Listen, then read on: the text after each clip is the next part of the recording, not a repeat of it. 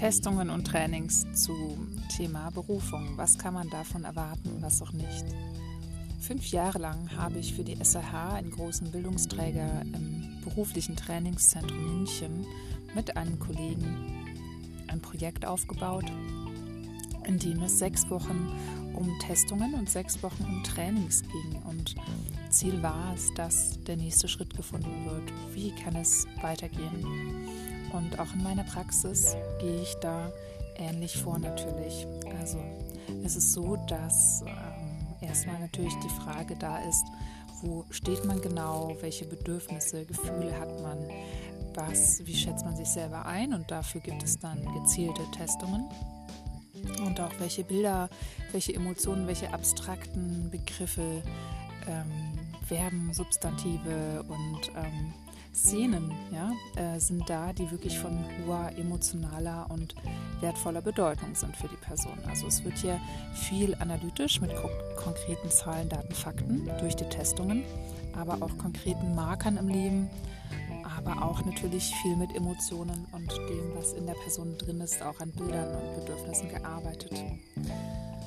Schließlich wird geschaut, ähm, wie natürlich auch so ein minimaler Sollzustand sein soll, finanziell und was wirklich so ein Wunschwert wäre und dann noch, was natürlich ein Wunsch, Wunsch, Wunschwert wäre. Und auch im Verhältnis von wie vielen Monaten, Jahren oder was soll in zehn Jahren passieren, wie soll die Entwicklung sein, um dann auch zu schauen, was ist realistisch und wie sehen die Schritte aus, also vom jetzigen Ist-Zustand, aber auch rückwärts gesehen, vom Soll-Zustand zum Ist-Zustand. Letztendlich wird geschaut, welche Stärken sind da, besonders die Stärken sollen ja immer gestärkt werden und die Schwächen leicht geschwächt bedeutet, also viel Orientierung auf die Ressourcen mache ich. Ich schaue auch viel, was für eine Persönlichkeit hat die Person selber der Klient, aber natürlich auch das Umfeld. Wo unterstützt das Umfeld? Wo gibt es vielleicht Ängste vom Umfeld?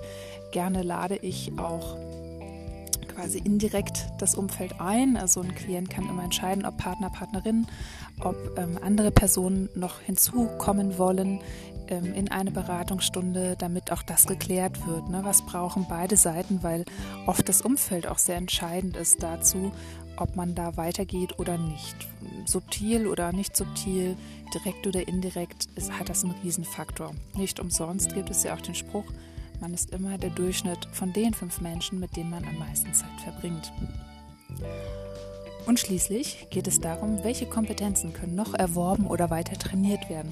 Auch da bin ich da ähm, mit einem guten Methodenkoffer ausgestattet und ähm, biete Gruppen an im Bereich soziale Kompetenz und Persönlichkeitsentwicklung.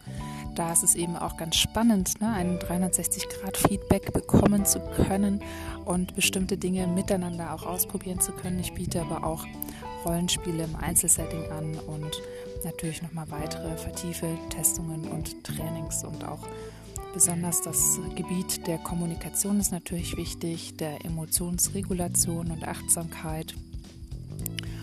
Und wenn Sie eine Probestunde haben wollen und eine Beratung, dann melden Sie sich jederzeit bei www.fulfilled.de oder schreiben Sie eine Mail bei auf zu praxis.m.wagner.gmx.de. Ich bin gespannt, Sie kennenzulernen. Bis dahin.